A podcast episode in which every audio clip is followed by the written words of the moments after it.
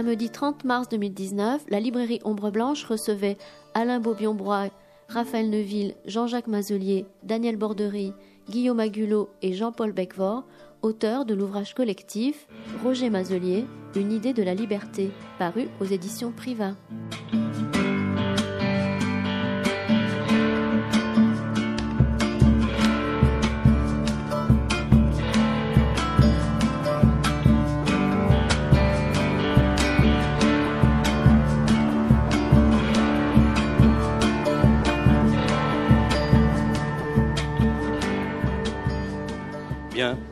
Merci.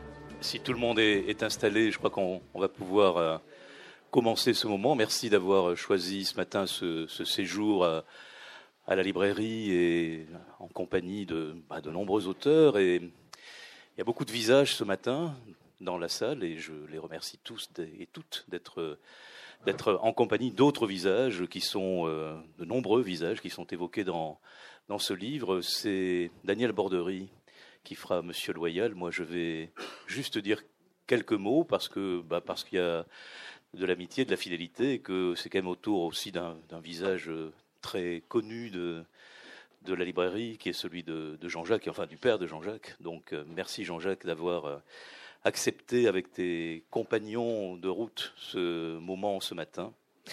Je vais remercier, dire quelques mots de remerciement d'abord pour les auteurs, euh, Guillaume Agulot, Alain Beaubion, Jean-Paul Becquevort, Daniel Bordery, je viens de le citer, Jean-Jacques Mazelier, je te recite, Raphaël Neuville, Serge Pey, qui sera avec nous de cœur, mais qui euh, aujourd'hui euh, est loin, en bord de Méditerranée. Il doit être en train de, déclamer des, poèmes et il a écrit un dernier texte important dans ce, dans ce livre, euh, et qui est un, texte de, de, commentaires littéraires, de, de, lecture des travaux de, Roger Mazelier. Euh, je, suis d'autant plus touché de, m'adresser à vous dans ces circonstances que la résistance et les résistances sont des, visages euh, oubliés, euh, souvent, et trop souvent, parce que ce sont aussi des, personnes disparues. cette résistance, elle est en permanence, je crois, dans, dans nos cœurs et dans nos têtes. Et l'exposition qui est accrochée depuis une quinzaine de jours, elle vient aussi de, cela. Cécile Reims, qui est la graveuse, qui était la graveuse de Belle-Mère, qui était la graveuse de son compagnons d'un demi-siècle, Fred II, étaient tous les deux aussi dans la résistance. Et d'ailleurs, Cécile Reims était dans la résistance non loin d'ici. Euh, elle était dans, le, dans, le, réseau des, des, éclaireurs juifs euh, de Lautrec avec Jérôme Lindon, qui est pour moi une figure d'accompagnement, vous le savez, hein, le fondateur d'édition de Minuit. Voilà, donc la résistance, elle est, elle est là, elle, voilà, elle revient là avec ce, visage de, Roger Mazelier et tous ceux qui l'ont euh, entouré euh, tous ceux auprès de qui il s'est battu. Donc on, lit dans ce livre, certes, le destin d'un individu, mais on lit le destin d'un individu qui a toujours été lié à, celui des autres. Voilà, celui de Roger Mazelier, s'est construit avec les républicains espagnols, avec les résistants, avec les combattants, avec des militants politiques. Il s'est construit avec euh, ceux qui lisaient et entreprenaient euh, des actions autour du mouvement surréaliste. Et dans, dans Mouvement surréaliste, il y a le mot de mouvement. Euh, c'est vrai qu'on a besoin de ces mouvements. Voilà, et ce destin s'est construit aussi avec des patients, avec des habitants d'un quartier, avec des habitants de, ce quartier de, Croix-Dorade. Euh, probablement que la liberté, en fait, cette liberté qui est le sous-titre, hein, les combats pour la liberté, ne se construit euh, qu'avec les autres. Et je crois que c'est peut-être la leçon qu'on a tirée de nombreux livres et de celui-ci particulièrement. Voilà, j'ai lu ce livre euh, comme euh, on peut, d'une certaine façon, avec ce livre qui est très libre hein, dans sa construction, comme on lit euh, en quelque sorte ce qu'on appelle chez les universitaires des mélanges. J'espère que ça ne vous choquera pas, mais il y a cette liberté donnée à chacun des auteurs de ce livre d'être, d'accompagner ce qu'ils savent de Roger Mazelier, ce qu'ils ont su, ce qu'ils ont étudié, de cet aspect de, de mélange. Et je, trouve ce, cet ouvrage formidable de, par cette qualité euh, ouverte à tous, qui est la, liberté d'avoir, choisi euh, son mode d'écriture et son sujet. Et j'ai une pensée dernière, et puis je laisse Daniel diriger ce, moment. Il y, aura, il y aura deux ou trois moments avec environ tous les auteurs, je crois, sauf Serge qui n'est pas là. j'ai une pensée évidemment pour un, pour un, libraire qui est euh, évoqué à maintes reprises dans ce livre. Voilà, un libraire qui a été dans, une, dans un moment de risque bien plus important que celui euh, que, heureusement, d'une certaine façon, nous sommes dans un état de paix depuis, depuis bien longtemps. Mais celui-là, Silvio Trentin, je crois que c'est un, non seulement c'est un héros intellectuel, mais c'est aussi un héros tout court. Et voilà, et je, je, le salue euh, dans le, le des libraires. Voilà, merci. Merci euh, Christian. Alors, juste euh, pour vous donner un petit peu l'organisation de, cette rencontre, dans un premier temps, on va euh, évoquer la vie de Roger Mazelier avec Jean-Jacques Mazelier et Alain Bobion-Broy qui ont écrit cette partie du livre. Puis, on évoquera trois moments de la vie de Roger Mazelier dans cet environnement toulousain, d'abord avec Raphaël Neville autour du mouvement surréaliste trapèze volant, Guillaume Agulot, qui est bien sûr euh, spécialiste d'histoire de la résistance en tant que euh, directeur du musée de la résistance, du musée départemental, et on évoquera surtout les deux groupes de combat auxquels euh, Roger Mazelier a a participé et a appartenu. Et puis, avec euh, Jean-Paul Becquevort, on parlera du combat euh, qu'a mené aussi Roger, Mazelier pour la question occitane ou autour de la question occitane dans ces années qui ont vu la création de l'Institut d'études occitanes à la fin de la guerre jusqu'au euh, début des années 60, puisqu'il s'est impliqué dans, ces débats-là. Voilà, Serge Paye est absent, mais peut-être pour conclure, je donnerai une page de, Serge où, euh, comme l'a dit euh, Christian, euh, Serge Paye a repris des travaux très érudits de Roger Mazelier, trois livres qu'il a écrits, et notamment autour de, Nerval, mais plus que ça, sur les troubadours, etc. Et donc, Serge a repris ces travaux qui sont érudits et hermétiques, puisque c'est sur l'hermétisme qu'il travaille, dans un texte qui est lui aussi certainement, qui fait écho à la, littérature de Roger Mazelier. Mais avant de, commencer, je voudrais d'abord remercier euh, euh, Philippe Terrancle, qui était euh, aux éditions Priva notre interlocuteur et qui a soutenu ce projet, peut-être un peu étrange par la dimension mélange qu'a évoqué Christian, mais en tout cas qui correspondant peut-être pas ni à une biographie romancée, ni à un roman, à un, ouvrage historique au sens où les universitaires en parlent. on reviendra là-dessus tout à l'heure. Et également citer, puisqu'on ne l'a pas fait, le soutien que nous a apporté le Conseil et la préface de Georges Méric. Et je dis cette préface parce que c'est une préface très personnelle de Georges Méric concernant Roger Mazelier, avec qui il a eu euh, euh, des relations qu'il cite, mais aussi parce qu'il euh, est le fils d'André Méric et que André Méric et, Roger Mazelier étaient, dans les années 30, puis plus tard, des compagnons de route. Donc voilà aussi comment les petites histoires familiales, finalement, convergent mais bon, nous sommes ici, de certaine manière, tous de la même famille. Euh, première chose, et euh, Jean-Jacques, c'est peut-être euh, à toi de, faire cela, c'est de dire la genèse du livre, puisque si il aboutit à son édition en 2019, finalement, pour toi, tout commence en 2005. Voilà, alors en, 2005, j'ai rencontré... Mais avec le micro, c'est encore mieux. Oui, là voilà. En 2005, j'ai rencontré, en 2005 ou 2006, euh, j'ai rencontré Jean-Pierre Vernant. Nous avons euh, eu euh, des relations. nous avons parlé pendant deux heures. oui, nous avons eu des relations et Jean-Pierre Vernant m'a parlé de Roger, de mon père, de façon tellement élogieuse et avec une sympathie non feinte et un amour, on pourrait dire, de ce compagnonnage qu'ils avaient eu, qui ça m'a donné envie d'en savoir un peu plus, parce que, euh, comment dire, euh, Roger était quelqu'un de plutôt taiseux euh, qui ne s'épanchait pas. Si vous connaissez Tartarin de Tarascon, c'est le contraire de Tartarin de Tarascon. Il était peu prolixe sur sa vie antérieure, sur la guerre d'Espagne ou sur ces périodes de résistance que je n'ai connues que beaucoup plus tard. Mais j'avais des documents, j'avais des livres et surtout j'avais des témoins qui, comme Jean-Pierre Vernant, qui m'a longuement parlé de ça, de leur contact qu'ils avaient eu, surtout en 1944. Et ça m'a donné donc envie d'en savoir plus. Donc j'ai commencé à collecter des, des souvenirs, des, des, rencontres avec, je dois la citer, Janine Hercule-Valade, que j'ai soignée pendant 30 ans et qui m'a largement appris sur le réseau Morange.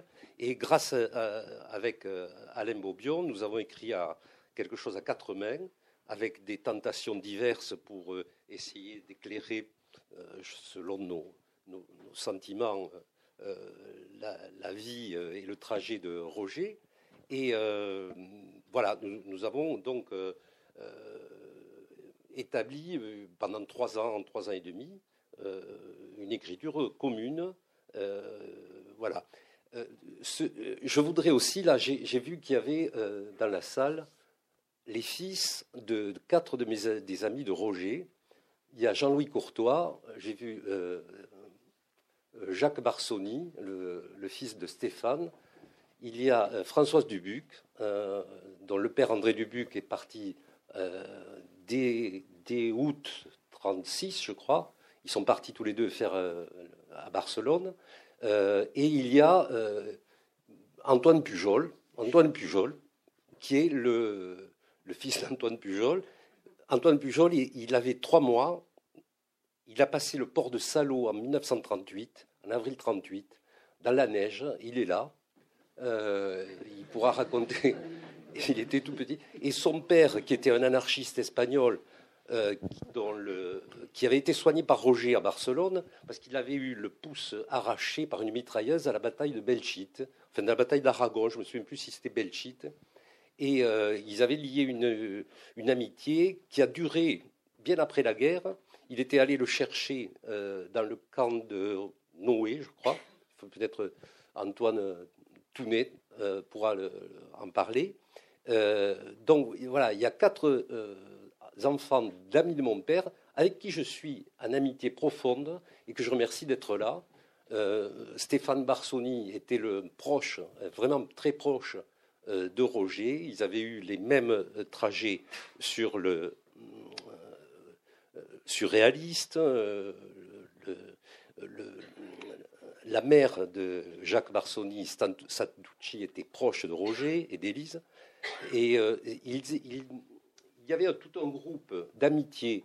C'est des gens qui avaient 20 ans euh, à cette époque-là, euh, un peu plus de 20 ans, 23, 24 ans, et qui étaient dans une disposition d'esprit à la fois sur l'art, sur la musique, sur le refus des règles établies euh, et qui était capable donc ensuite de se regrouper et d'avoir des euh, non seulement un trajet, un parcours commun dans une volonté euh, de résister à, quelque chose qui était de l'ordre de l'insupportable en 1940. Voilà. Donc, je ne sais pas si j'ai été. non, enfin, c'était la genèse du livre, mais tu es rentré directement dans la vie de Roger Mazelier. Voilà. oui, parce que j'ai vu les. Oui, très bien. Bah, euh, alors, deux questions. Tu as notre micro, Alain, comme ça tu peux prendre ce micro-là. Je vais adresser à Alain parce que euh, tout au long de l'écriture de ce livre s'est posée la question suivante. Euh, nous ne sommes pas des historiens, mais quand même. Non, mais il suffit de parler. Nous ne sommes pas des historiens, mais quand même. C'est-à-dire cette question d'avoir affaire avec une matière qui est l'histoire, même si c'est l'histoire d'un individu particulier, donc on ne veut pas une biographie romancée, mais euh, on se heurte à cette question, c'est que l'historien, ben, c'est un métier, euh, qu'ici, euh, même si Alain Bobion-Breuil est universitaire très émérite, mais de psychologie, donc pas d'histoire, comment, au fond, on arrive à dépasser, après on entend dans la vie de Roger Mazelier, dans ce que vous avez écrit, mais comment on arrive à dépasser cette question-là? Nous ne sommes pas historiens, mais quand même, nous allons faire œuvre d'historien d'une certaine manière. Oui, c'est une question que nous nous sommes posées en permanence, celle de la légitimité de notre travail. Et la question est simple, peut-on faire de l'histoire quand on n'est pas historien? Alors nous étions mobilisés euh, de la même façon par euh, le souhait de rendre compte d'une histoire, d'une histoire de vie, une biographie, dans laquelle est entrée la grande histoire avec sa kyrielle d'événements et face auquel un homme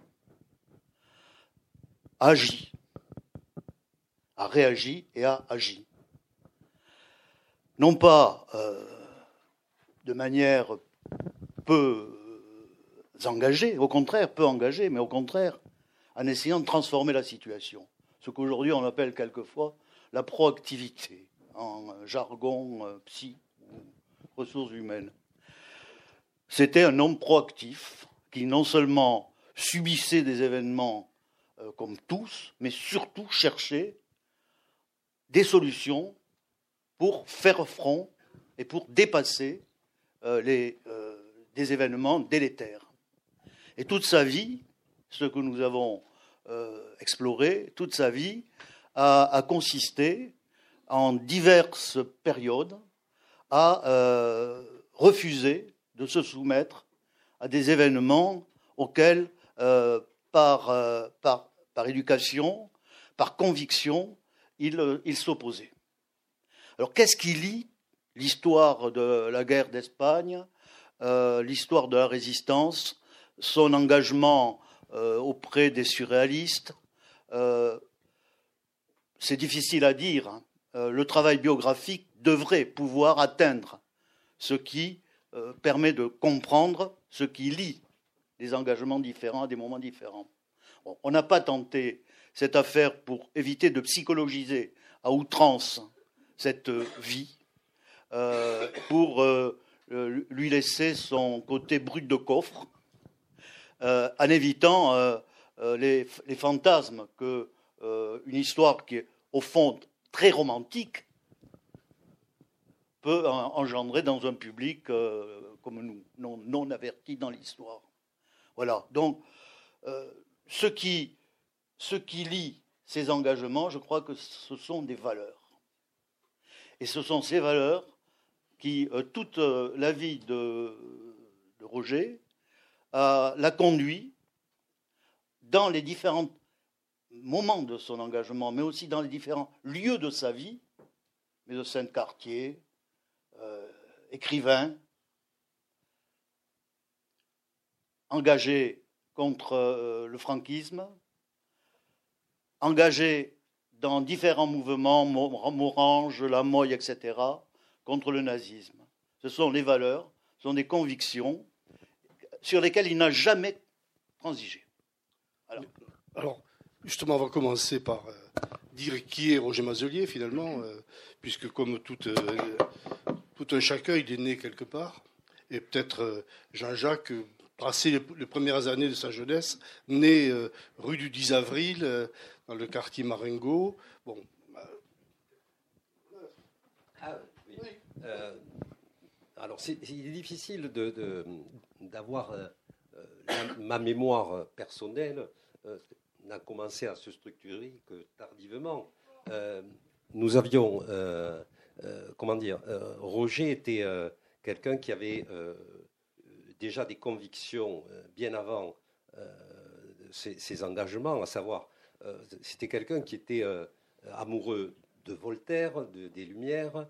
c'était quelqu'un qui avait, qui aimait Brecht, qui aimait la musique, le jazz avec Santucci. Il jouait du piano. Euh, donc c'était quelqu'un qui avait une diversité culturelle et une approche euh, assez ouverte et, assez précise aussi. Donc euh, c'était le refus de, des, penseurs. il faut se prolonger dans les années 30 où il y avait quand même une montée de l'extrême droite culturellement qui était très forte, dans laquelle je sais qu'il avait fait le coup de poing dans les années 33 contre les, camelots du roi de l'époque, les, choses comme ça. donc il y, avait déjà une, sensibilité euh, sans appartenir à aucun groupe, parce que ce qui est assez caractéristique, c'est que euh, tout, dans, dans tout son parcours, il a été très proche des surréalistes sans appartenir au, groupe. Il a été très proche des communistes, tous ses amis, et surtout les dissidents communistes étaient les amis de Roger. dans la résistance, il a appartenu à un groupe qui c'était le groupe Morange, qui était le groupe de l'armée secrète, en fin de compte, qui n'était pas des FTP. il a appartenu en même temps à la MOI, qui était la MOI, c'était la main-d'œuvre immigrée, c'était les républicains espagnols, les juifs euh, qui combattaient euh, les armes à la main. Il y avait, euh, ils ont eu des réseaux, le groupe Morange et le, groupe de la MOI ont été, avaient des, des, liaisons par Odette Keila. Donc voilà, c'était un homme donc et sa femme était une égérie des groupes surréalistes, avec Bonafé notamment, le psychiatre, Marsenac, l'écrivain, qui a rejoint euh, Elsa Triolet et Aragon euh, surtout, euh, et Luard en particulier. Et donc, ils étaient en contact tous les deux avec des, des, hommes et des femmes qui avaient la même disposition d'esprit. Ils ont hébergé pendant plusieurs semaines, autant que je me souvienne, les, époux de Santi, Dominique de Santi et, je me souviens, Jacques, de Santi, Toussaint, Jean, Toussaint de Santi, euh, pendant plusieurs semaines à, la maison de Croix-Dorade, avec laquelle ils avaient des relations, euh, parce que c'était des communistes, surtout Dominique de Santi était stalinienne, on peut le dire, et ils ont eu quand même une approche. Elle a, été, elle a écrit une page entière dans son livre sur euh, ce que le siècle m'a appris, qui est, qui est d'une une sympathie avec la maison à laquelle avec laquelle ils ont continué à être en relation jusqu'à après la guerre. mais oui. si tu, là, on peut quand même, on a, oui, on a, euh, mais je voudrais, on évoque là, on rentre maintenant la résistance, mais quand même, j'aimerais revenir sur euh, des moments particuliers de l'avant-guerre, c'est-à-dire le moment où à Toulouse, il y a un lieu Enfin, il y en a deux en réalité. Il y a un lieu qui est le lieu de rassemblement de tous ces étudiants euh, contestataires, engrégés, etc., qui est le café Le Tortoni. Alors, est-ce qu'on peut euh, évoquer rapidement le café Le Tortoni? Pour euh, situer là une des matrices de ce qui va être quand même la formation à la fois du groupe surréaliste, mais également le lieu de départ ou le lieu de discussion des départs de ces militants vers euh, l'Espagne euh, en révolution, que ce soit Madrid ou, Barcelone. Euh, Alain Oui. Dans, le bouquin, effectivement, on sanctifie un peu ce lieu, mais parce que le 19 juillet 36, c'est là que la décision a été prise par les étudiants de gauche communistes ou non communistes, d'aller euh, soutenir le mouvement républicain en Espagne. il y a eu discussion et décision. Euh, Roger, semble-t-il, a euh, dit à ce moment-là que le combat qu'il devait mener était de l'autre côté des Pyrénées, et donc il s'est donné les moyens, avec plusieurs de ses proches, Barsoni, entre autres. oui, Stéphane Barsoni, André Dubuc, euh, qui était médecin. Euh, enfin, il était. oui. André Dubuc et Stéphane Barsoni sont partis, dont le, coup d'État franquiste a eu lieu le 19 juillet, je crois, et 36. Et ils sont partis fin août à Barcelone. Stéphane est parti à Madrid et André était à Barcelone avec Roger. et ils ont donc ils vont passer, en fait, euh, Roger Mazelier va rester un an à Barcelone, puisqu'il part en septembre 36. Il reviendra en septembre 37, mais une période très courte pour repartir à nouveau à la fin septembre. Avec, avec, Trentaine, euh, voilà. qui a fait plusieurs voyages.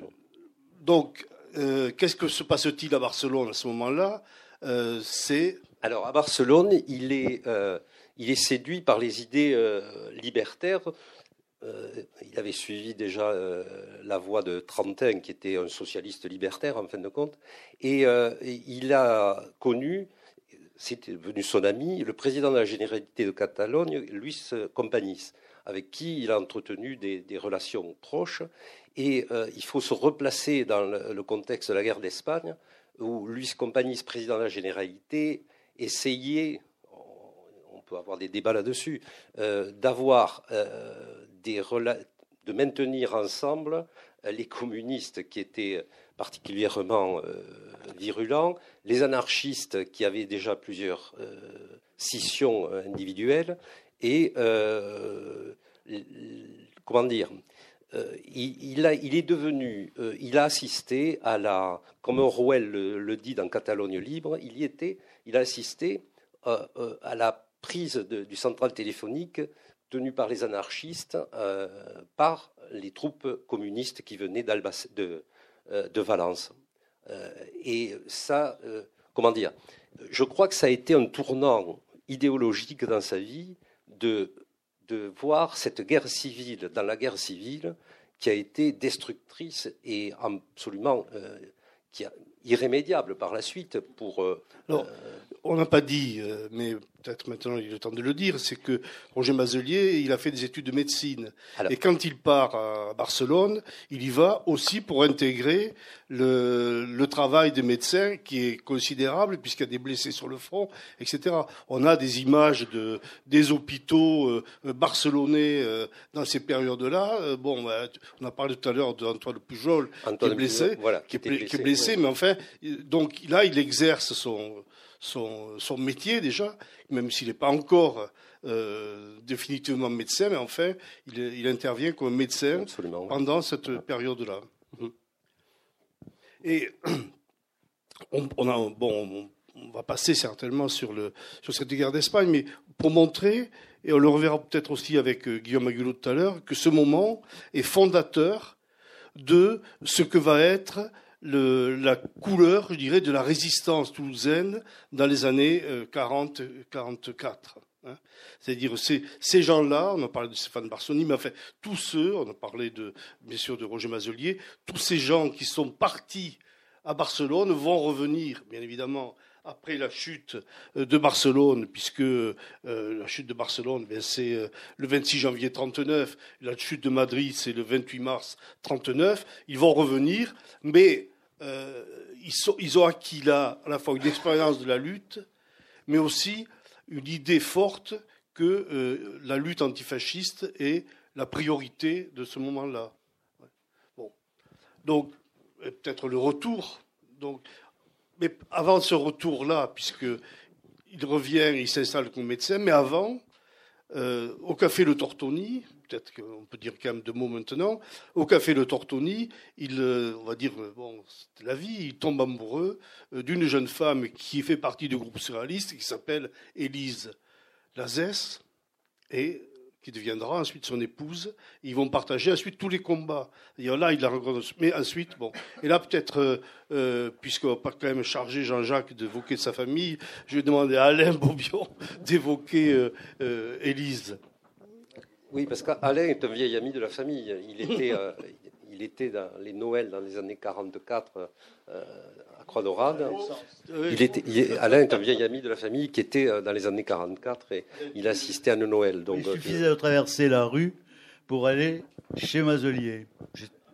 Et donc, avec Jean-Jacques, nous avons euh, régulièrement joué ensemble au cowboys, aux Indiens.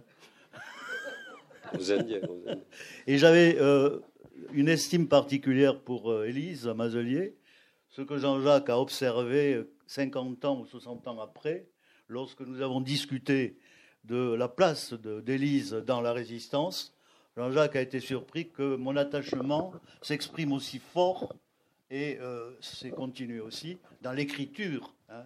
Vous savez, euh, comme disait euh, euh, Pundera, peut-être Victor Hugo avant, la forme de l'écriture, c'est du fond qui remonte à la surface. Et donc, j'ai beaucoup travaillé dans le texte que nous avons rédigé à quatre mains, lui gaucher, moi droitier. On couvrait tout, le, tout l'éventail, puisque Jean-Jacques est gaucher, vous le savez, et moi je suis droitier, vous ne le saviez pas. Élise, pour, moi, ça a été une, personne euh, qui a joué un rôle sans doute affectif important et culturel, parce qu'elle m'offrait des bouquins, et on passait euh, euh, des moments très agréables à l'heure du goûter, après avoir couru dans le parc qui entourait la, maison de Croix-Dorade. Elle nous préparait des goûters délicieux, etc. etc. Alors cette femme, moi je suis très content que nous ayons pu, avec, sans problème, sans aucun problème, avec Jean-Jacques, lui donner la place qu'elle mérite, non pas parce que je l'aimais, mais parce qu'elle s'est battue et que son mari a pu euh, se battre euh, avec euh, beaucoup d'habileté et d'intelligence, de ruse quelquefois. Elle a joué un rôle à côté auprès des enfants, certes, mais aussi auprès de son mari, et donc à travers son mari, auprès des résistants et de la résistance tout entière. Elle, elle, logeait des gens qui n'étaient jamais venus chez elle, des aviateurs anglais, américains, qu'elle récupérait à l'autre bout du quartier euh, pour euh, les amener en faisant attention de ne pas trop être vus dans la maison euh, de Croix-Dorade. Elle préparait les repas. Et les repas, elle les préparait dans des situations où la disette était quand même quelque chose d'important hein, en, France, hein, à Toulouse et en France, en, allant voir les maraîchers. Parce que la maison des Mazeliers était plantée au milieu des champs de, de Maraîcher. De maraîcher. J'allais dire de choux, de, Alors, Et donc ça, ça a créé des liens très particuliers entre maraîcher et. Euh, et j'arrête.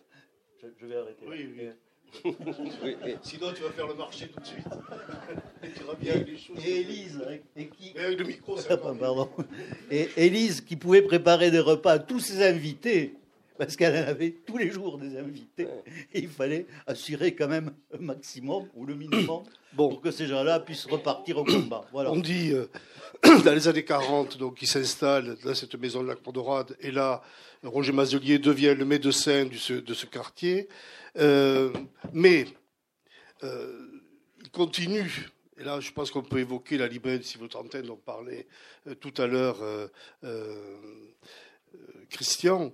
Euh, il fréquente la librairie Sylvain-Trentin. Or, la librairie Sylvain-Trentin n'est pas, euh, à proprement parler, euh, simplement une librairie où on vend des livres. C'est une librairie où on rencontre, c'est une librairie où on échange, c'est une librairie où la politique est au cœur de, de la chose. Donc, c'est autour de Silvio Trentin. Alors Silvio Trentin, rapidement, c'est un exilé italien antifasciste qui a, qui est passé, qui est prof de droit constitutionnel. C'est un des plus jeunes profs de droit constitutionnel en Italie. Député, ancien député. Euh, ancien député. Il arrive, il, s'exile, il se retrouve d'abord dans le Gers où il où il réussit pas à, vivre de, de, métier manuel et aidé par quelques gens dont on va parler, Camille Soula et d'autres, il, il acquiert la librairie qui est aujourd'hui, euh, il y a juste une plaque, mais qui est rue du Languedoc, et il va ouvrir dans cette librairie un lieu qui est un lieu de rencontre réelle, politique, dans lequel tous les... Alors il y avait le café Le Torsoni et il y a la librairie Trentaine, qui est le lieu d'échange. Et de 40 à 42, il y a beaucoup d'échanges qui se passent dans la librairie de, de Silo euh, Juste un, détail, tout les, le, Parti socialiste est par... Euh, comment dire n'est pas à la hauteur. Par contre, les jeunes socialistes adhèrent à Silvio Trentin. Et notamment, euh, il y avait euh, Méric, Achille Auban, Jean Monnier, Paul Descours, qui sont des piliers de Silvio Trentin qui font le, qui fondent le, réseau libéré et fédéré par la suite. Et à, avec lequel Roger a des liens très étroits d'ailleurs, euh, notamment avec Jean Monnier, que j'ai soigné lui aussi pendant des années et qui m'a raconté énormément de, souvenirs à l'époque. Donc cette librairie Silvio Trentin, qui a été aidée par euh, les parents de Jean-Louis Courtois, euh, parce qu'ils habitaient pas loin, qui leur a permis de, survivre, parce que c'est difficile de vivre de, cette librairie. Silvio Trentin euh, était malade, euh, il, doit partir en Italie et il passe une quinzaine de jours à la maison de Croix-Dorade juste avant de partir en Italie. Euh, et donc il a gardé des liens très étroits avec la fille de Silvio Trentin, Francette, avec qui j'ai trouvé des lettres, et de Bruno Trentin qui était venu plusieurs fois à Toulouse. Voilà. Et qui est devenu le leader de, le leader de la CGT italienne, qui avait fait Harvard d'ailleurs, qui était communiste lui et qui était un type d'une ouverture comme les Italiens, comme la gauche italienne peut le, peut le faire, une culture inouïe. Donc, on est au milieu des années 40, et euh, en, novembre, en 42, en novembre 42, euh, bien c'est l'occupation par l'Allemagne allemande de de la totalité de la France, en tout cas de la zone qui était entre guillemets dite libre, devient zone occupée et euh, les Allemands s'installent à Toulouse comme euh, ils sont installés dans d'autres villes. Et là, quelque chose qui se passe, c'est que la, lutte va changer de dimension. En novembre 42, oui. Toulouse est un peu épargnée, euh, malgré les implantations de la milice, est un peu épargnée jusqu'à l'arrivée des Allemands une sorte. Bruno Trentin se fait arrêter, mais il est libéré quelques jours après. Il passe 15 jours en prison, je crois. Et euh, les juges à Toulouse sont assez euh, coulants. Et à partir de novembre 42, euh, l'armée, allemande, la, Gestapo et la, milice se radicalisent et ça devient beaucoup plus dangereux. Là, la, liste des, morts commence à, à, être s'étoffer.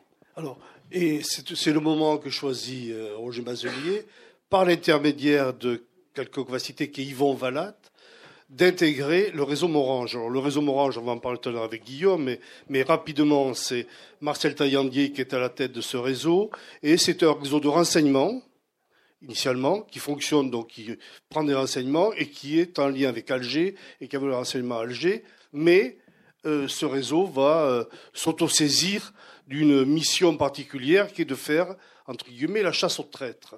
Et donc, euh, Roger Mazelier est, fait partie de ce réseau. Lise, Lise fait aussi partie de ce réseau. Donc, ce sont des gens qui fournissent des renseignements.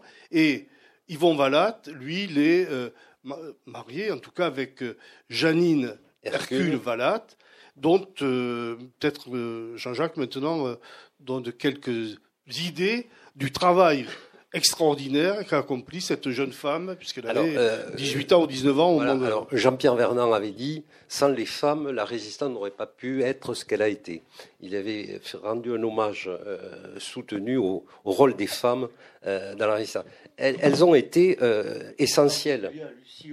Et Lucie Aubrac en particulier. et sur Toulouse, Janine Hercule était chargée du renseignement, de, euh, du réseau Morange parce qu'elle était à la préfecture. Euh, et Yvon Valat était intendant de la police et il, avait un rôle essentiel pour euh, fabriquer des cartes, enfin, Guillaume nous, donnera de plus amples renseignements sur ça. Et donc les femmes ont été essentielles. Et Janine a été, comment dire, à, à l'initiative avec Fontes euh, le réseau Orange, à la fin, en 1944, devait euh, éliminer un des responsables euh, de la milice. Attends, quelle était sa fonction à la préfecture Peut-être? Elle était secrétaire. Elle était secrétaire. De qui? Et je m'en souviens plus. À l'intendance police, voilà. Donc elle avait des renseignements qu'elle transmettait. Et les fausses cartes d'identité, les, les laissés-passer, etc. Elle avait, voilà, oui. Elle était informée aussi sur les mouvements et les risques que couraient. Les avec un micro, c'est encore mieux, tu le sais. Elle était euh, très informée. C'était une taupe. C'est l'expression qui est utilisée régulièrement. Euh, elle était informée sur les mouvements des, euh, des, milices de la Gestapo à Toulouse. Et donc, elle pouvait prévenir certains des résistants qui étaient visés euh, pour qu'ils trouvent une planque le plus rapidement possible. Voilà, elle faisait ça. Et puis, les fausses cartes d'identité qui permettaient aussi de, euh, ne pas être pris euh, trop rapidement. Bon. Vous trouverez beaucoup d'anecdotes supplémentaires dans l'ouvrage et de description de quelques-unes des actions héroïques de Jeanne Hercule Valat, avec qui, alors je crois qu'il faut le signaler aussi, euh, tu as Jean-Jacques maintenu des relations et euh, là, y compris euh, écrit une partie, un récit à, à, ta demande. Quoi. Oui, oui, oui. elle était seule. Elle, est partie en 2016, c'est ça? Oui, c'est ça. Elle est, morte en Andorre en 2016. Et je lui avais trouvé comme moi, je prescrivais la nostalgie. C'est-à-dire, je lui avais demandé d'écrire tous ses souvenirs. et elle a écrit des anecdotes qu'on n'a pas publiées, que j'ai encore sur son rôle dans le maquis de Kérigu, qu'elle était allée, où elle était allée. enfin, toute sa vie avec les, histoires. Euh, elle avait écrit euh, avec euh, Saint-Laurent, Conte de fées. donc elle, a eu. et moi, je l'avais. Donc je, la soignais, bien sûr, mais tous les mois, on allait manger des huîtres parce qu'elle adorait ça. Et donc, c'était une, une femme qui avait du caractère, qui se laissait pas faire, qui était tonique, même très âgée. Elle, avait un franc-parler. Guillaume le sait parce qu'elle s'engueulait avec lui. Euh, souvent, elle exigeait des choses du musée de la Résistance. Et euh, elle était, c'est une femme extraordinaire. Elle avait 19 ans euh, en 42, en 41. Elle était née en 21, autant que je me souvienne. Et c'était une femme extraordinaire qui a eu un rôle important dans, le, réseau Morange. Voilà. Donc, ce réseau, bien, on connaît euh, en tout cas sa fin pour Marcel Taillandier, puisqu'il a été euh, dénoncé, arrêté, torturé, finalement exécuté d'une certaine manière. Euh, pour continuer dans l'histoire de Roger Mazelier, c'est au début de l'année 44. Alors, il faut dire que l'hiver 43, le début de l'année 44 sont des moments particulièrement difficiles pour la résistance toulousaine. C'est le moment de l'arrestation de François Verdier. C'est le moment des grands coups de filet de décembre 43. Et donc, il fait chaud, on peut dire. Hein. Et c'est à ce moment-là que, euh, avec, par l'intermédiaire de Stéphane Barsoni, euh, et d'Odette Kaila, Jacques pourra peut-être en parler. Il y a peut-être Véronique n'est pas là. C'est avec eux que j'ai eu beaucoup de, Donc il va intégrer, la FTP Moy, la FTP Moy, et être euh, participant jusqu'à la libération. Alors aux actions, mais aux renseignements, mais surtout aussi aux questions des soins, c'est-à-dire il faut être capable de soigner des gens qui ont été blessés, etc. Et cela en parfaite euh, illégalité, mais aussi clandestinité. Ça, c'est euh, ce moment. Peut-être on reviendra là-dessus tout à l'heure, mais 44, donc c'est la libération de Toulouse. À la libération de Toulouse, euh, vous citez une anecdote de euh, Roger et, de 7e Bobon-Broye euh, qui file vers le, au mois d'août vers les lieux de la libération, c'est-à-dire vers le centre-ville. Et puis, bon, donc c'est un moment d'exaltation. C'est aussi un moment où ben, tout le monde est résistant, non? Tout le monde a été résistant, tout le monde est résistant. Et c'est aussi un moment de désillusion pour, pour les, je dirais, les vrais. Euh, ceux qui ont participé, etc., qui euh, se trouvent submergés. Alors, dans l'ouvrage, et ça c'est une... Euh, Jean-Jacques et Alain citent beaucoup René Char. bon, c'est René Char parce qu'il a écrit beaucoup de choses sur ces sujets-là, mais aussi parce que je pense que René Char et, Jean-Jacques, c'est une et Roger et Jean-Jacques, c'est une, lecture commune que vous avez. René Char est, est un, de vos favori. Et René Char dit des choses très importantes là-dessus. En tout cas, eh bien, euh, une nouvelle vie va commencer qui, euh, qui vient après cette période quand même importante de 37 à 44, donc c'est euh, 7 ans hein, euh, de, combat et de lutte, une période dans laquelle c'est un moment de reflux, c'est aussi un moment de reflux politique, très vite, c'est un moment de division, c'est la guerre froide qui s'installe, et là, euh, quelle est l'attitude de Roger et d'Élise? Alors, euh, à la Libération, euh, Roger, Stéphane, Taubert, avec Ducoin, ils font partie du Conseil médical de la Résistance. Ils s'engagent avec les, médecins communistes. Il fait des consultations jusqu'en 1953 au, à Varsovie après, après 53, il abandonne. Et donc, il a encore, euh, comment dire, une, activité euh, dans laquelle euh, les, anciennes amitiés jouent un rôle important et où il participe toujours à, l'activité politique. il faut savoir que les, les les médecins pétainistes reprennent les poils de la bête parce qu'ils sont contre euh, l'instauration de la sécurité sociale, ils sont contre euh, le Conseil de l'ordre des médecins n'a pas été très brillant. Euh, et de nombreux médecins à Toulouse ont été résistants. Alors, moi, je voudrais citer quand même, bon, bien sûr, Ducoin, Mais il y avait Etchapas, il y avait Rionneau, il y avait Guillem, il y avait euh, Puy, euh, il y avait nombreux médecins étaient euh, progressistes.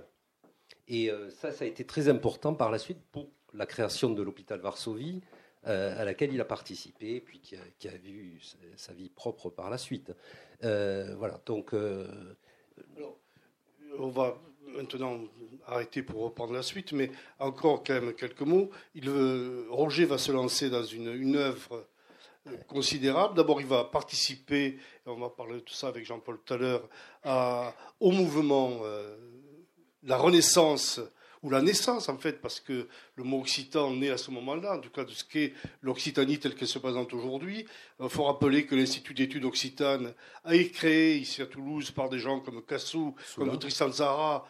bon, euh, Bousquet, enfin, Bousquet, voilà, donc on en reparlera avec, avec Jean-Paul Nelly.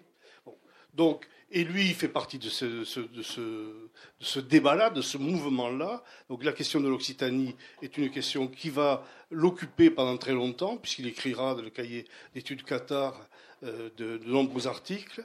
Et puis, euh, il va faire un travail, euh, alors je dirais solitaire, en l'occurrence, qui est les troubadours, la poésie de Nerval, Rabelais, avec le, la volonté de euh, pénétrer ou de démonter l'hermétisme de euh, ces auteurs-là, ou, disons, le langage oblique qu'ils ont utilisé, l'écriture oblique qu'ils ont utilisée pour essayer de mettre à jour la réalité de ce qu'ils euh, voulaient dire et exprimer il va publier trois livres dans les années 90, en fait, qui sont le fruit de ce travail, et je vous le dis, est un travail considérable, puisqu'il lit les linguistes, les sémiologues, les philosophes, et les troubadours, et tous ces textes-là. Donc c'est un travail, on va dire, de bénédictin, on dit comme ça, non? Pour laïc, c'est bien. Alors, avec euh, Jean-Paul Descaux, juste, je, voudrais lire et tu dans le micro pour lire. Oui, je vais, le, je vais le, mettre. Je les lunettes. Ah, les lunettes aussi. Oui. Les lunettes pour lire et le micro pour qu'on t'entende. Euh, alors, euh, euh, les lunettes. Alors, euh, le docteur Mazelier, pour un peu, il ferait du modeste médecin auxiliaire que je suis, un de ces personnages que nous n'avons jamais rencontrés dans les sentiers de la résistance, quand ils étaient encore peu battus et qu'on vit parader tout couvert de galons dans les rues de Toulouse après le départ des Allemands. Je me souviens que le commandant du cadre de réserve, Meyerson, euh, neveu du philosophe très connu, excédé à la vue de tant de colonels de fantaisie, pria sa femme, de ménage d'ajouter deux galons d'or à ceux qui portaient déjà sur sa tunique. Ne vous laissez point, cependant, euh, ne voitez point cependant de croire que cette euh, prolifération de galons provenait de ce qu'on appelle l'exubérance méridionale. Nous autres, hommes du Midi, souffrions d'une disqualification qui dure depuis 800 ans, entretenant une plaie vivace entre nous et le Nord. Et le fait que Jean Moulin, héros de la résistance, soit à Béziers, n'a rien changé à l'affaire. Les philologues eux-mêmes ont encore à ce sujet beaucoup de pain sur la planche, je dirais même du pain béni si je songe au Qatar il avait une, euh, non pas la fibre occitane, il était un homme du Midi euh, qui, souffrait et qui souffrait de la disqualification que euh, les gens du Midi subissent depuis tant de temps, et notamment dans les mots croisés du monde, souvent il y a accord du bas de la France. Or, c'est en deux lettres, ça veut dire OC. Et j'avais écrit au Monde pour leur dire que le bas de la France, euh, c'était un point de vue. il donc il y a encore des, petits trucs comme ça qui nous, Jean-Paul euh, qui, sont et Roger avait ce sentiment d'appartenir, euh, comme le disait Simone Veil d'ailleurs, la philosophe, qui a écrit quelque chose sur les, gens du Midi la chanson de la croisade, qui est de l'ordre d'une civilisation morte qui a été agonie pendant des siècles, depuis 1208 euh, jusqu'à 1344. Le dernier parfait, Bélibast, est, brûlé en 1344. Nous avons été, euh, euh, comment dire, écrasés pendant des siècles sur, par, les, par les gens du Nord. voilà. Alors, on a évoqué tout à l'heure deux de, lieux importants de, au fond de la, réflexion résistante, qui que sont, euh, qu'ont été le Café de Tortoni et, euh, et la librairie Sivo 31. Il y en a eu d'autres. Il y en a un autre que l'on cite dans, dans, cette, dans cet ouvrage, et c'est le travail qu'a fait Alain Bobion, qui est Meilleur dont justement vient de parler, euh, parler Jean-Jacques. Parce que Meilleur a été à Toulouse, alors il faut voir comment euh, Toulouse est le lieu de repli d'un grand nombre euh, d'intellectuels, euh, essentiellement parisiens, pour un grand nombre juifs, qui sont interdits d'enseigner à partir des lois scélérates de 40 et qui vont trouver refuge. Alors c'est le cas de Jean Kelevitch, c'est le cas de Meyerson, mais c'est le cas d'autres. Et Meyerson est assez intéressant parce qu'il va créer quelque chose qui va marquer à Toulouse, qui va rester, et je dirais personne ne le sait, c'est la Société d'études toulousaines de psychologie. Et euh, Alain consacre un article assez long dans ce livre sur ce sujet-là, mais quand même Meyerson, et Meyerson, non seulement il va créer cela, qui est un lieu de résistance, mais Alain va nous en parler, mais aussi il va être engagé militairement parce qu'il va être un des responsables de l'armée secrète. Donc voilà comment euh, euh, ces choses se rebouclent parce que avec Vernon, c'est aussi euh, leur lien d'amitié. Mais Alain, en quelques mots, Meyerson, pour pas qu'on oublie de, lire ce chapitre dans le livre. Oui, Meyerson a été à l'origine, pour dire les choses très succinctement, de ce qu'on appelle aujourd'hui l'UFR de psychologie. C'est lui qui a posé vraiment les bases à Toulouse de ce qu'est devenu la recherche et l'enseignement en psychologie. Euh, pendant la guerre, Meyerson, je ne rentre pas dans le détail de sa lente migration de Pologne vers la France, dans les valises de son épistémologue d'oncle qui était Émile Meyerson. Meyerson donc s'est installé comme étudiant euh, à la suite de l'appel que lui avait lancé son, son oncle pour éviter euh, en Pologne la répression qui s'abattait sur euh, les gens de gauche, les, les progressistes. Donc il s'est installé avec son, avec son oncle à, à, Paris. Il a mené de front des études en chimie et en médecine. Ce qui était possible à l'époque, qui pourrait peut-être ne pas l'être aujourd'hui. Euh, il a eu euh, donc un parcours intellectuel extrêmement dense, grâce à son oncle, il a pu euh, entrer en contact avec le réseau des intellectuels francs-maçons, socialistes, progressistes, savants, qui vivaient à Paris. bon, Langevin, par exemple, hein, bon, des gens comme ça, des philosophes connus, Marcel Mauss, pour les gens qui ont fait de l'anthropologie, euh, des historiens.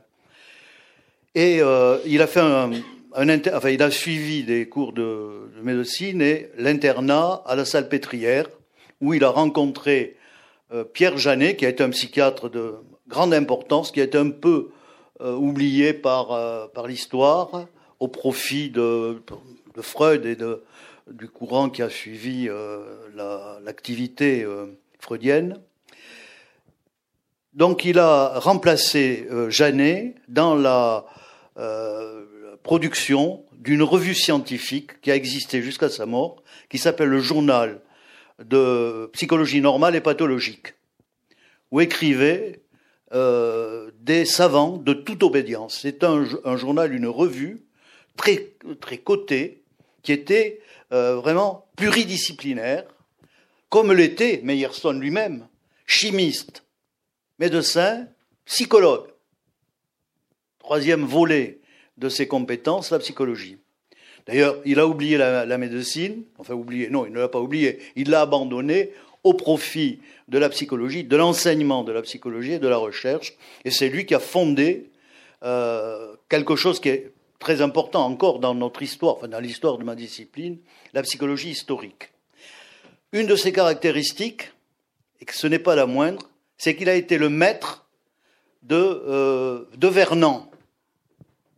Et que c'est grâce à Vernon, le, euh, qui était prof de philo au lycée de garçons à côté, qui s'est engagé dans la résistance, qui a remplacé Ravanel lorsque Ravanel euh, a été blessé euh, dans un accident de moto qui me paraît assez bizarre. C'est euh, qui, dans la région Midi-Pyrénées, a, assuré la, la, responsabilité des FFI. Donc Vernon a été l'élève et toute sa vie, Vernon a respecté son maître. Il assistait même quand Meyerson, à 87 ou 88 ans, continuait à animer un séminaire à l'école pratique des hautes études, le vieux Vernon continuait à, assister au séminaire de Meyerson. Il y avait entre eux. c'est extraordinaire, c'est euh, cette relation qui, s'est maintenue. comme il disait, je, crois que c'est, on l'a fait dire à Camus, mais je ne crois pas que ce soit Camus qui l'a dit. Mais euh, euh, l'amitié, c'est euh, la République des êtres libres. Et je crois que tous les deux euh, respiraient cette liberté parce qu'ils s'aimaient, parce qu'ils ne se sont jamais trahis, parce qu'ils se sont épaulés l'un et l'autre. Alors pourquoi Meyerson Je vais avoir. Euh, pour rebondir sur ce que tu, tu disais, Meyerson a enseigné à Toulouse parce qu'il a été rejeté à Paris en raison des lois scélérates raciale. Et à Toulouse, il a enseigné la psychologie expérimentale. Il a été aussi balancé. Il s'est retrouvé dans une situation d'errance, abandonné. C'est le sentiment qu'il avait. Vernon cite des lettres qu'il a écrites en 41 lorsqu'il s'est retrouvé euh, sans rien, euh, sans aucun statut. Il habitait rue des Lois, il errait, il, assurait quand même quelques conférences secrètes auprès de ses étudiants. Voilà. Donc, on pourrait en parler beaucoup, euh, mais on, lira. Oui. On le lira. Je vais, euh, si vous le voulez bien, euh, laisser la place à Raphaël Neville et Guillaume Agulot, et nous allons continuer cette itinérance avec le mouvement surréaliste à Toulouse et puis les groupes de combat. Et ensuite, nous aurons Jean-Paul Becquevort et puis euh, on parlera tous ensemble, mais euh, euh, voilà.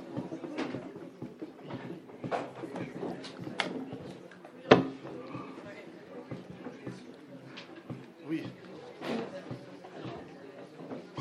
Bien, alors,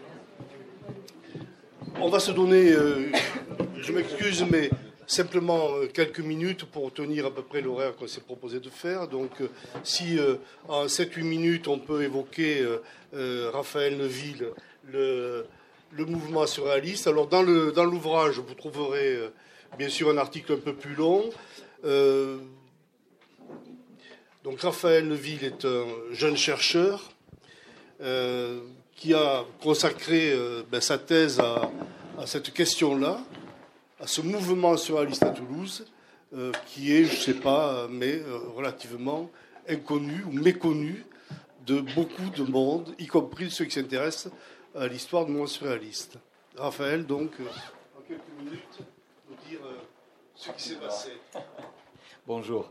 rapidement, oui, je vais vous parler pas tant de Roger Mazelier que de ce groupe au sein duquel il navigue au tout début des années 30, grosso modo entre 31 et 34, donc une vraiment très courte période.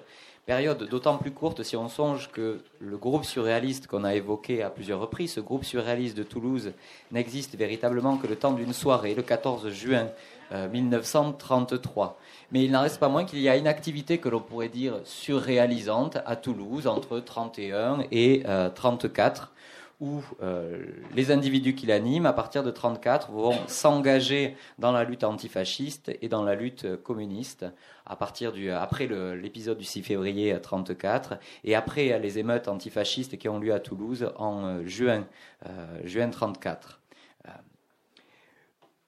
Ce groupe est essentiellement composé d'étudiants, mais pas que.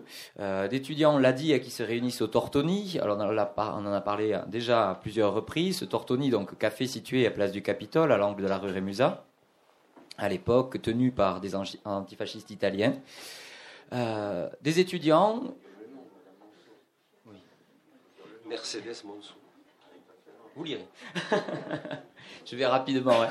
Euh, ces étudiants euh, de sensibilité euh, marxiste, ils ne sont pas encore hein, euh, membres des jeunesses communistes ou du PC pour certains, vont découvrir le, surréalisme grâce, grâce à une étudiante en philosophie, Ginette Augier, qui est en correspondance avec, avec Joël Bousquet. Et c'est Ginette Augier qui va rencontrer un de ses camarades de philosophie, Gaston Massat, et elle va lui offrir un manuscrit de Joé Bousquet, et à partir de là, euh, Massat va prendre contact avec Bousquet et va aller le rencontrer.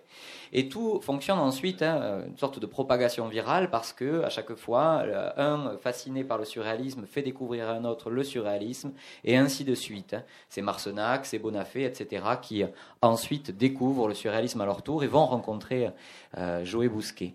Joé Bousquet, qui les fascine à, plus d'un titre, qui les fascine déjà par sa personnalité, mais qui les fascine aussi par sa collection de tableaux surréalistes qui euh, l'enveloppe et l'entoure à Carcassonne, et qui va, comme pour Ginette Augier, construire leur culture, construire leur sensibilité, parce qu'il va leur remettre une liste d'ouvrages surréalistes ou de ces euh, listes d'ouvrages de ces ancêtres hein, revendiqués euh, par les surréalistes. Et ils vont véritablement fonder cette culture surréaliste à ce moment-là. Autre singularité de, cette bande de copains, ce qui est d'abord une bande de copains, ce qui va devenir ensuite un groupe, c'est qu'ils euh, vont fonder un ciné-club, un ciné-club en janvier 1933, euh, qui va essentiellement projeter ses films au cinéma Le Fantasio, qui se trouvait à l'entrée de l'avenue Honoré-Serre. Ils vont aussi projeter euh, un film. Ah, ça rappelle des souvenirs Ils vont aussi projeter euh, le cuirassé Potemkin à la Bourse du Travail. Ce ciné-club, comme beaucoup de ciné-clubs à l'époque, est fondé parce qu'il permet de projeter et euh, de diffuser des films qui sont contrôlés par, euh, contrôlés, parfois même interdits à des projections publiques. Dans le cadre de ciné-club, on rentre dans le cadre d'une projection privée, ce qui permet aux membres de ce ciné-club de voir des films comme Le Cuirassé Potemkin ou comme L'Âge d'Or de Buñuel, qui sont impossibles ou extrêmement difficiles à voir. Ce, ciné-club va exister de janvier 1933 au printemps 1934, au moment justement, il va disparaître, au moment où euh, l'engagement politique antifasciste de certains euh, s'affirme de plus en plus, et où, alors c'est une minorité au sein de ce ciné-club, euh, des étudiants de droit essentiellement qui veulent voir des films, mais qui, sont, qui vont se ranger du côté de l'action française après le 6 février 1934. Hein, là, il y a vraiment le, le collectif ne peut, plus, ne peut plus durer, on s'en doute. Ce ciné-club projette des films, alors des films qui se caractérisent par l'expérimentation esthétique, formelle, euh, je pense aux Nuits électriques par exemple, par l'humour, par euh, la révolte, révolte sociale, révolte politique. Et euh, c'est au sein de ce ciné-club que va être organisée une projection spéciale le 14 juin 1933 au cinéma Le Fantasio, où on va projeter pour la première fois à Toulouse L'âge d'or de Buñuel, notamment. Et on projettera aussi un film lié au jazz, hein, ce qui est aussi une des caractéristiques de ce groupe surréaliste, c'est qu'il s'intéresse énormément au jazz, comme le fera ensuite le groupe Réverbère à la fin des années 30. L'intérêt de cette soirée, c'est qu'il y a une exposition surréaliste, une exposition surréaliste où des membres de ce collectif vont montrer euh, des photos, des, collages, des dessins, Il y aura des performances également. Il y aura aussi des œuvres de malades mentaux qui sont euh, empruntées à Maurice Dide, à la collection de Maurice Dide, qui euh, est euh, directeur hein, de l'asile de Braqueville, l'actuel hôpital marchand à l'époque. C'est une des premières fois, c'est ça où cette exposition est extrêmement importante, c'est une des premières fois, sinon la première fois où on expose des œuvres de malades mentaux aux côtés d'œuvres surréalistes, puisque le groupe surréaliste de Paris expose des œuvres surréalistes aux côtés d'œuvres de malades mentaux aux alentours de 36, parmi les dates, les premières dates qu'on connaît. Donc je vous renvoie à ce texte euh, que, que j'ai publié, donc qui, euh, qui, développe plus avant, parce que je ne veux pas trop manger euh, de temps. Mais je vais conclure là-dessus ce temps est très très bref hein, d'activité surréaliste, extrêmement intéressant il me semble pour Roger Mazelier et pour tant d'autres, ce qu'il va fonder véritablement des parcours. C'est le parcours de Roger Mazelier qui sera vraiment déterminé par cette rencontre avec le surréalisme. C'est aussi hein, le parcours de Lucien euh, Bonafé, de Jean Marcenac, d'Adrien Dax, hein, qui vont vraiment être déterminés par cet instant, déterminés à divers degrés de façon assez différente. Et c'est là où c'est aussi extrêmement intéressant. Je vous remercie. Alors, euh, on va continuer, mais justement, pour euh, euh, enchaîner, c'est un autre temps beaucoup plus, où les contradictions sont encore plus affirmées, mais également, puisque Raphaël nous a dit, ceux qui fondaient au fond, quelques-uns de, ces personnages qu'on a rencontrés autour de Roger Mazelier. Il y a autre chose qui va fonder, et font les deux groupes dont Guillaume, j'aimerais que tu nous parles maintenant, c'est la guerre d'Espagne qui va fonder l'esprit des résistants qui vont participer à la FTP Moy et au groupe Orange. Donc si tu peux euh, nous expliquer en quelques minutes cela, euh, oui, on va essayer effectivement de, synthétiser tout ça, d'autant plus que sur l'histoire de la résistance et des engagements au sein de la résistance, on a déjà dit beaucoup de choses évidemment. La guerre d'Espagne, effectivement, et plus exactement le temps dans l'Espagne républicaine. Je préfère aussi utiliser ce terme-là et ne pas réduire uniquement cette période-là à la guerre dans notre vision. Il y a aussi ce temps dans l'Espagne républicaine que va passer Roger Magelier. Il est fondamental. Il est fondamental pour lui, il est fondamental pour beaucoup de personnes aussi qui vont s'y rendre. Très rapidement aussi, il y a des choses qu'il faut rappeler. Quand on évoque ici, particulièrement à Toulouse, hein, la, guerre d'Espagne, trop souvent, très souvent et peut-être un peu trop souvent, on réduit ça à un combat entre les républicains et les nationalistes. Sous-entendu, il y a deux camps à peu près équivalents euh, qui se valent, hein, en gros, et chacun se bat, etc. Rappelons quand même que depuis le 14 avril 1931, l'Espagne est une république, euh, pas depuis 36, depuis 31, que la République, à ce moment-là, c'est le gouvernement légal et légitime dans l'Espagne, qu'il y a des élections, toute une série d'élections, que des élections au printemps 1936 amènent au pouvoir une coalition des forces de gauche, le Frente Popular. Ça fait écho à ce qui se passe quelques mois après dans notre pays, même si les compositions sont différentes. Toujours est-il que ce gouvernement de Frente Popular, lui aussi, il est légal et légitime. Et que ce que l'on appelle en réalité les franquistes ne sont ni plus ni moins que des putschistes. Euh, et ça aussi, c'est des choses qu'il faut euh, rappeler, qu'il faut avoir en tête, qu'il faut intégrer. Ce qui veut dire aussi que ce soutien qui va se porter euh, auprès de la République espagnole est aussi un soutien à la légalité et à la légitimité. Ça aussi, c'est des choses qu'il faut aujourd'hui rappeler, pas simplement à un esprit révolutionnaire, même si, même ce gouvernement de Frente Popular va avoir dans de nombreux domaines une volonté littéralement révolutionnaire, c'est-à-dire de révolution et de transformation majeure. Et c'est le cas, notamment, et c'est là où j'en reviens à Roger Mazelier, c'est le cas en ce qui concerne la santé. La santé en Espagne, une santé qui puisse être réellement accessible à tous, pour tous, mais qui aille au-delà que simplement apporter des soins, c'est une des ambitions euh, du gouvernement du Frente Popular, avec parmi les figures qui vont la marquer. On en a une, c'est la ministre, elle est ministre de plein droit. quelques mois plus tard, Blum ne nommera que des trois sous-secrétaires d'État un gouvernement en France, on le sait, les trois premières femmes ministres, non, elles étaient sous-secrétaires d'État. Et je vous mets au défi ici, dans la salle, de me citer un de nos sous-secrétaires d'État aujourd'hui dans notre gouvernement en France. Ça vous donne une idée hein, de l'impact que ça pouvait avoir effectivement en 36, peut-être beaucoup plus important aujourd'hui qu'il ne l'était à l'époque. Euh, réellement en 36.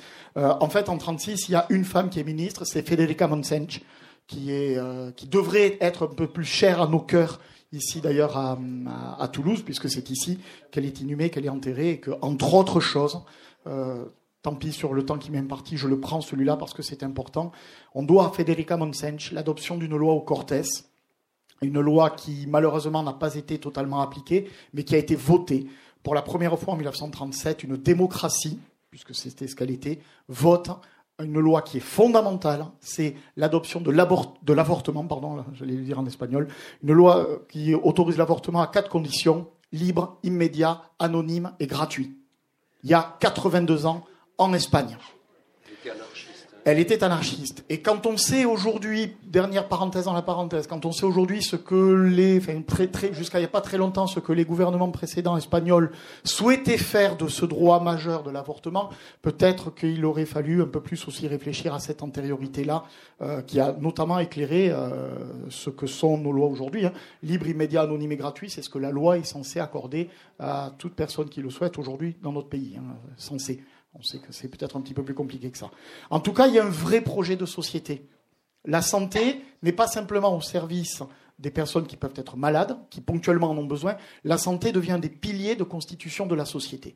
Et peut-être qu'il y a là aussi, euh, dans cette idée-là, dans cette volonté politique-là, une des clés, si on veut comprendre l'engagement de ces médecins. Alors pour notre région, évidemment, on a parlé de, euh, Roger Mazelier, euh, on pourrait en parler de Barsoni, évidemment, mais peut-être que tous ces médecins de France et d'ailleurs, euh, qui vont rejoindre l'Espagne républicaine, retrouvent aussi peut-être dans ce que l'Espagne républicaine veut faire de la santé, le rôle qu'elle lui accorde dans le fonctionnement sociétal, peut-être qu'on va retrouver là aussi des, euh, des, clés de compréhension.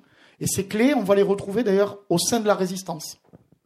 Tu évoquais tout à l'heure, avec raison, cette période de euh, l'automne 43 jusqu'au printemps 44, qui est à Toulouse, mais pas qu'à Toulouse, partout en France, la pire période dans l'histoire de la résistance en matière de répression. Les deux tiers des arrestations euh, et donc des, tortures, des déportations, etc. Les deux tiers des arrestations au plan national dans les rangs de la résistance, c'est de l'automne 43 au printemps 44. C'est là où les, les, coups sont d'une violence absolue, euh, et, ça aussi on le répète euh, pas suffisamment. Et eh ben c'est à ce moment-là où eux ils le subissent au quotidien, donc ils savent à quel point ils sont menacés. C'est à ce moment-là que justement les résistants vont décider de prélever une fraction de leur force minime, non pas pour se protéger plus, non pas pour euh, s'engager plus, non pas pour euh, agir plus, mais pour réfléchir à la société de demain. Et c'est la rédaction, c'est ces discussions qui sont extrêmement dures et extrêmement violentes, c'est euh, ces discussions qui vont amener finalement au mois de mai 44 à l'adoption dans la clandestinité d'un programme qui s'appelle Les Jours Heureux, le titre est absolument magnifique, euh, le programme du Conseil national de la résistance qui est écrit dans ces moments de la plus grande violence et de la plus grande difficulté et dureté, programme dans lequel d'ailleurs il y a quelque chose qui devrait un peu plus nous parler aujourd'hui, qui s'appelle la sécurité sociale. Et justement dans la manière dont eux le pensent, ça c'est extrêmement intéressant. Nous on parle de la sécu, et on en parle, j'espère aussi, pour essayer de la défendre, parce qu'elle est euh, en excellent état, vous le savez. Euh, et plus ça va, mieux ça va. Euh, mais quand on utilise le terme, c'est extrêmement intéressant. Nous, on voit ça comme la sécu c'est-à-dire la sécurité, c'est-à-dire quelque chose qui va nous protéger individuellement. Une somme d'individus qui bénéficient à un moment ou à un autre parce qu'ils en ont besoin, parce qu'ils sont malades, parce qu'ils sont euh, au chômage, parce qu'ils sont à, la retraite, bon, parce qu'ils ont besoin de prestations sociales, c'est les quatre euh, branches évidemment, qui ont besoin d'un soutien, d'un support financé par la solidarité, mais qui va m'amener euh, à moi. C'est pour ça, c'est ça hein, qu'on dit dans la Sécu. Ça me concerne moi dans la clandestinité et dans les années qui suivent la libération et la mise en place, jamais le terme de sécu n'est utilisé pour en parler. On parle de la sociale. Et ça dit tout à fait autre chose. C'est-à-dire que ce principe-là est véritablement vécu, pensé et conçu comme un moyen de créer une société. Par le bénéfice de chacun, mais au bénéfice d'abord et avant tout de tous. Et peut-être qu'il y a là aussi, dans ce courant qui veut plus relier la, médecine, l'action, la pratique de la médecine au sens littéral du terme, au fonctionnement d'une société, peut-être qu'on peut aussi trouver là les clés de l'engagement justement de Roger Mazelier et qui lui va traduire, il les, il les intellectualise d'une part, mais il va les traduire en Espagne et ici à Toulouse dans les rangs de la résistance. Bon, alors on va je vous conseille de lire l'entretien que nous avons eu avec euh, Guillaume Agulot sur les groupes de combat dont je parlais tout à l'heure, puisque c'est d'autres choses dont il nous a parlé, mais c'était très intéressant. Mais vous trouverez sur les groupes de combat cet entretien. Mais je voudrais quand même, quand je veux après laisser la parole à, la salle et qu'on ait un échange, je voudrais maintenant que Jean-Paul Beckvort vienne nous parler du combat occitan. Et puis, euh, tous ensemble, ensuite, on pourra, euh, on pourra échanger. Jean-Paul, euh, je sais que tu es un orateur infatigable. Je crois qu'on te surnomme, la pression là. On te surnomme fidèle ici ou là, donc je ne voudrais pas que quand même que tu aies 7-8 minutes pour exprimer le, ce point du combat, c'est, je pense, une bonne chose. Au-delà, je devrais intervenir. Tout à fait. Bon, mais donc, euh, à tutti, bonjour à tous. Euh, donc, euh, effectivement, euh, Roger Mazelier, on l'a, présenté comme un, homme féru de, littérature, d'art, parce qu'il était aussi musicien. Et évidemment, dans un contexte, il est né en 1913, où la langue occitane est, parlée tous les jours. On l'entend dans les rues de Toulouse, ce qui n'est plus le cas aujourd'hui. Euh, souvenons-nous d'ailleurs qu'en 1904, quand Jean Jaurès euh, passe par Lisbonne pour partir en Amérique latine, il, dit ah, à Lisbonne, je me croirais à, Toulouse, j'entends la, sonorité du portugais sonne, comme à l'époque il appelait le languedocien dans les rues. Et d'ailleurs, il découvrira les proximités linguistiques avec euh, l'occitan, ce qui fera que Jean Jaurès sera un, fervent défenseur de l'enseignement de l'occitan.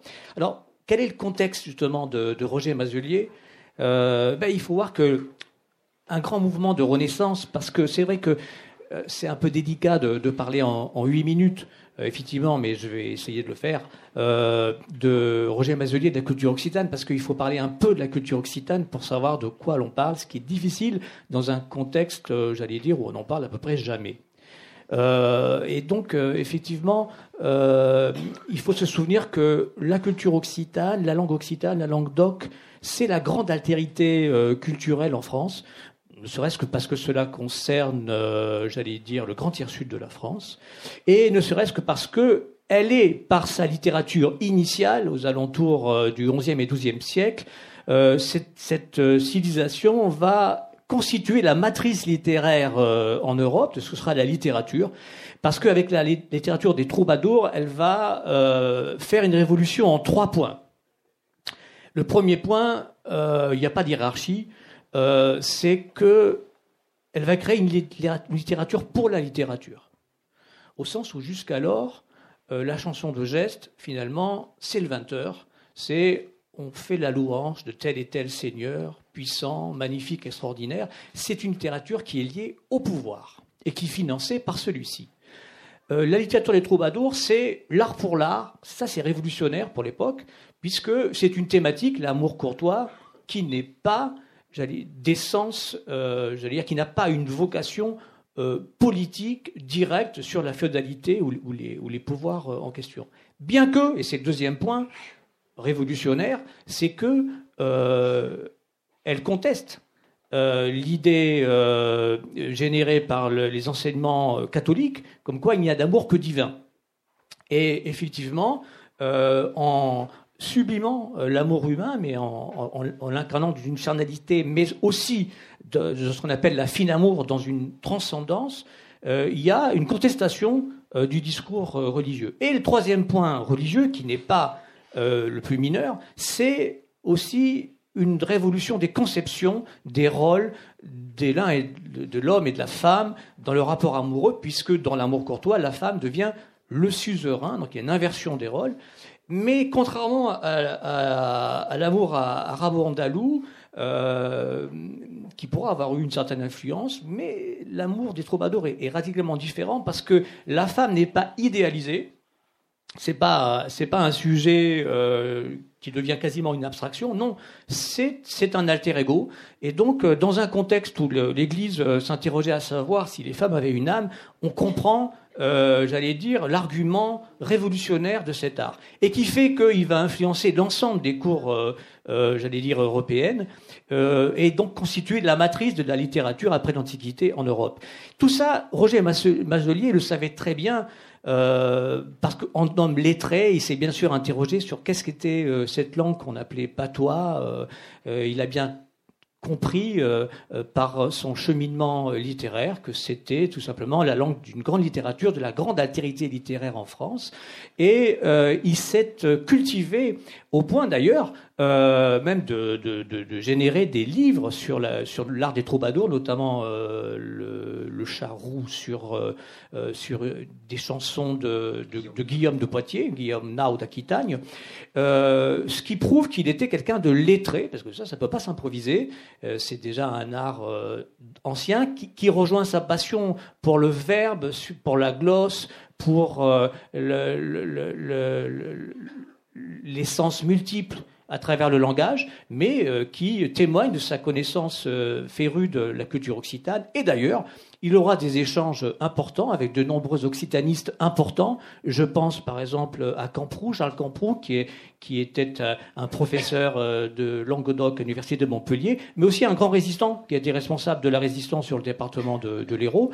Euh, il a été en liaison avec des gens comme, comme René Nelly, voilà. Et donc on est euh, à l'époque de sa jeunesse déjà euh, euh, de Roger Mazelier, on est à une période où le Philibris a été créé en, 1854, pardon, juste avant les lois Ferry, mais déjà où l'école devient obligatoire avec exclusion des autres langues de la République, ce qui un peu fait comprendre l'une des raisons de la création du Félibrige. Et euh, dès les années 1920, c'est-à-dire que c'est important, il va y avoir dans le, mouvement méridional autour de la langue d'oc, la langue occitane, il va y avoir euh, une contestation un peu de ce Félibrige qui est tombé euh, dans un certain immobilisme et qui fait qu'il va y avoir aussi, euh, va germer une sorte de félibris de contestation euh, avec des, personnages aussi importants que, que Fourès et aussi quelqu'un qui va avoir un rôle important, c'est Antonin Perbosque qui, comme tu l'as dit, va re va retrouver le terme d'Occitan et d'Occitanie, qui est créé par la chancellerie royale en France sous Philippe le Bel au XIVe siècle, euh, Patrice Lingua Occitanae, et ce terme va être rénové par Antonin Perbosque et participer à la conceptualisation d'un nouvel occitanisme, d'une nouvelle version qui va être je le pense et j'ai pu le vérifier avec les échanges que j'ai eus avec Jean-Jacques sur son père, qui va être quelque part le, vecteur, euh, j'allais dire, cet occitanisme euh, d'une pensée de la résistance de, Roger Mazelier. Bien, merci. Alors vous trouverez un article remarquable, c'est celui de, évidemment, euh, de Jean-Paul, dans l'ouvrage. avec tous les sujets qui sont évoqués dans cet ouvrage, on peut parler des heures mais on va s'arrêter maintenant. J'ai tenu le temps qui m'était imparti, c'est-à-dire un peu plus d'une heure vingt, pour euh, présenter l'ensemble des auteurs de, l'ouvrage. Maintenant, eh ben, peut-être qu'un micro va circuler, et si vous avez euh, des questions supplémentaires, on peut euh, éventuellement voir si quelqu'un est disposé à y répondre. Alors, si vous n'en avez pas, on ne va pas vous, obliger non plus. On pourra discuter. Ah, monsieur a une question. Oui. Oui, c'est allumé. Ça marche? Oui, moi, ce n'est pas des questions, c'est des précisions. Alors, bon, d'abord, euh, brièvement, en ce qui concerne euh, que j'ai beaucoup fréquenté, mais moi, c'était pendant la guerre d'Algérie et l'OAS, il ne faut pas oublier de citer Madame Monceau, qui était vraiment un personnage énorme, une, grande copine de Stéphane Barsoni. Ensuite, euh, par rapport à la maison de Croix-Dorade, euh, je voudrais dire que pas loin de Croix-Dorade, il y a la gare de Loubers, dans laquelle les résistants de la Moille se réunissaient. Euh, et j'ai sûrement une photo que je vais remettre à M. Mazelier, sur laquelle on voit la villa de la Croix-Dorade, on voit Mazelier, Taubert, Barsoni et Michalak. Michalak habitait à la gare de Loubers. Mais vous verrez dans l'article de, dans, l'entretien qu'on a, on parle beaucoup de, de Michalak et de, et de sa célèbre de phrase qu'il était euh, euh, jardinier le jour et bombier la nuit. Oui. Voilà, jour, je suis le petit jardinier, la nuit, je suis le bombier. J'ai quelques, photos prises par mon père en 43 que, que je pourrais vous passer. Ensuite, euh, dernière précision par rapport au Santucci. Vous avez cité le nom de Santucci, mais il faudrait préciser les prénoms. Il y avait Charles, hein, qui, qui était prisonnier en Allemagne, malheureusement. Il y avait sa femme, Camille, qui, qui était une Camille Teki, qui avait mis la gare de Loubers à la disposition des résistants. Il y avait Fifi, Marie-Joséphine, qui a d'ailleurs sa fiche anthropométrique au musée de la Résistance. Et il y avait bien sûr Madeleine, la maman de Jacques et la femme de Stéphane. Voilà ce que je voulais dire. C'est des, précisions. Donc. merci. S'il n'y a pas de, questions urgentes, je propose qu'on profite de la présence de, tous les auteurs qui sont là pour avoir des discussions, euh, peut-être par petits groupes, sans euh, sono interposés. Et euh, si certains veulent faire signer aux auteurs les ouvrages qui ne manqueront pas de, se procurer, les auteurs seront là aussi. Et puis ensuite, on a soif. Bon,